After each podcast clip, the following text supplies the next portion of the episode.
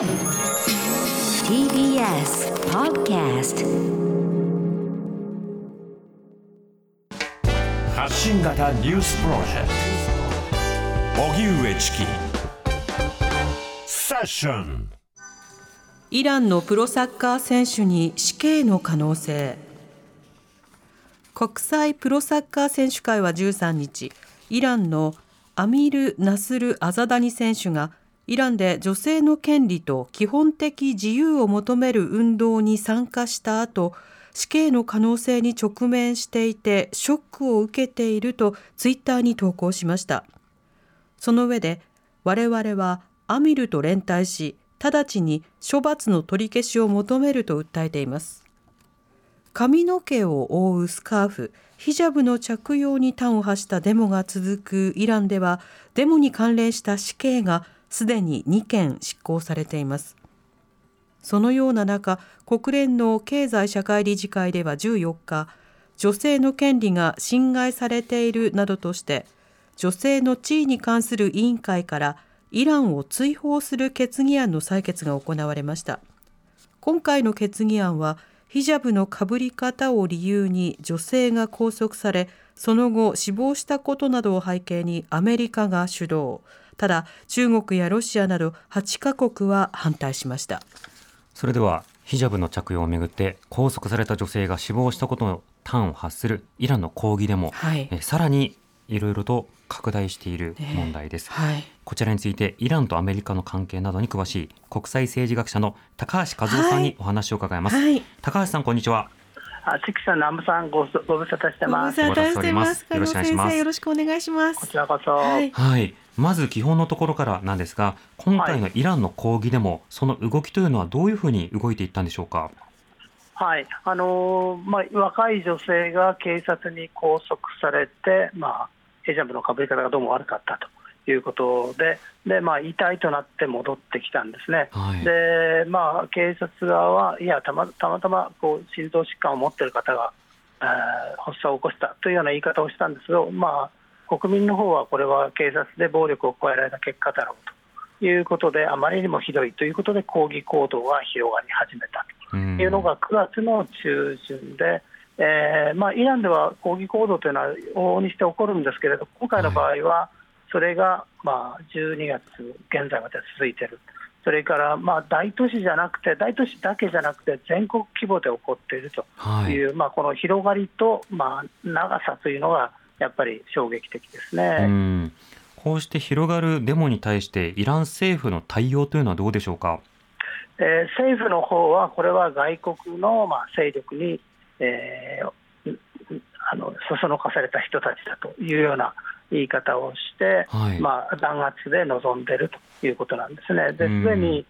えー500人近い死者が、まあ、あのデモ隊の方と治安当局の両方に出ていると。あのおそらくデモ隊の方が大半で、治安当局の方の死者は50人ぐらいは出ていると、そういうふうに報道されています。うん。まあそうした厳しい対応がえ行政から行われる中でデモに参加していたイランのプロサッカー選手に対し死刑が出される可能性えこの報道がありました。高橋さん、はい。この動きについてはいかがでしょうか？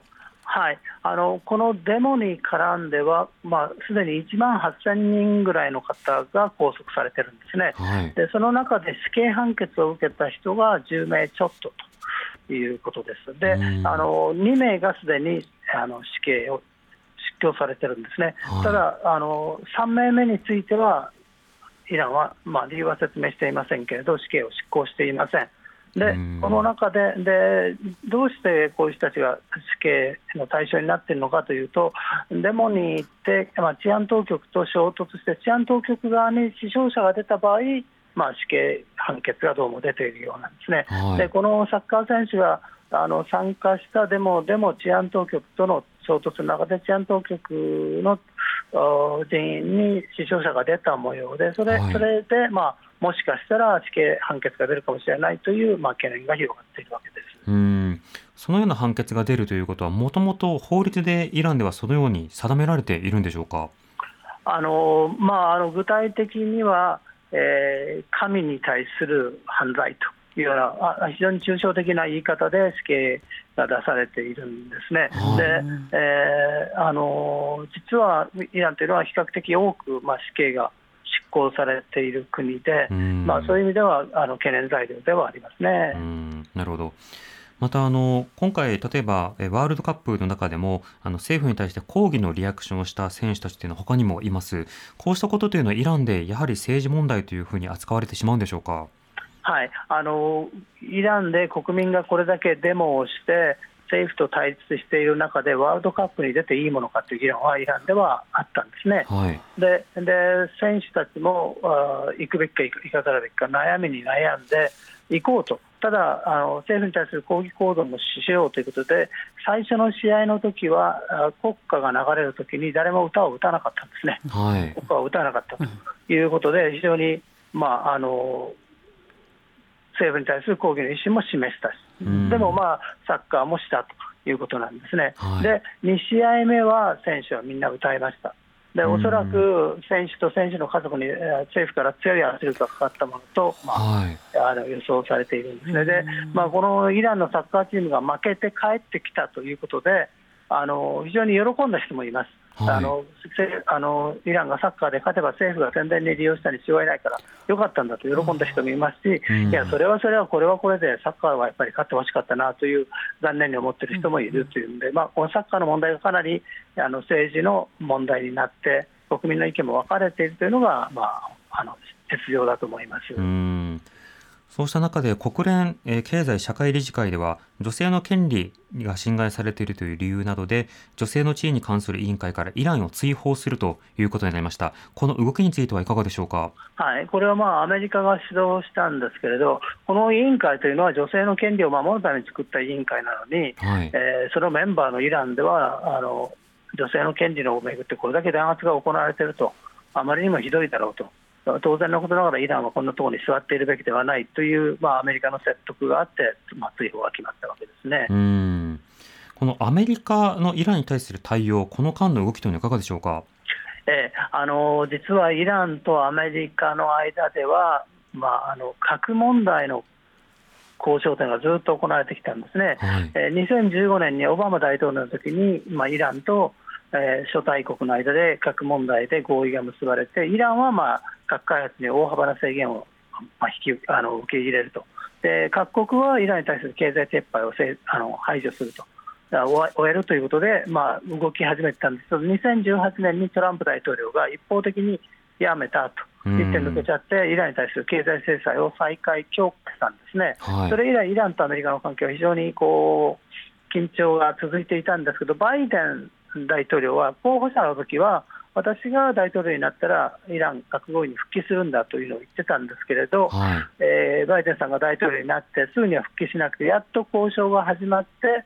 えー大体、えー双方で、まあ、これこれでいくかなという案が決まっているという今、状況なんですけれどうん、最後どうするかという詰めの交渉が残っているところで、この、まあ、あのイイラン国内の抗議運動が広がって、はい。まあ、弾圧して何百人の人も死んだと、そういう血みどろの政権と君は交渉するのかねって言われると、バイデン政権としては政治的に非常にこう難しくなっているという状況があります。それからもう一つは、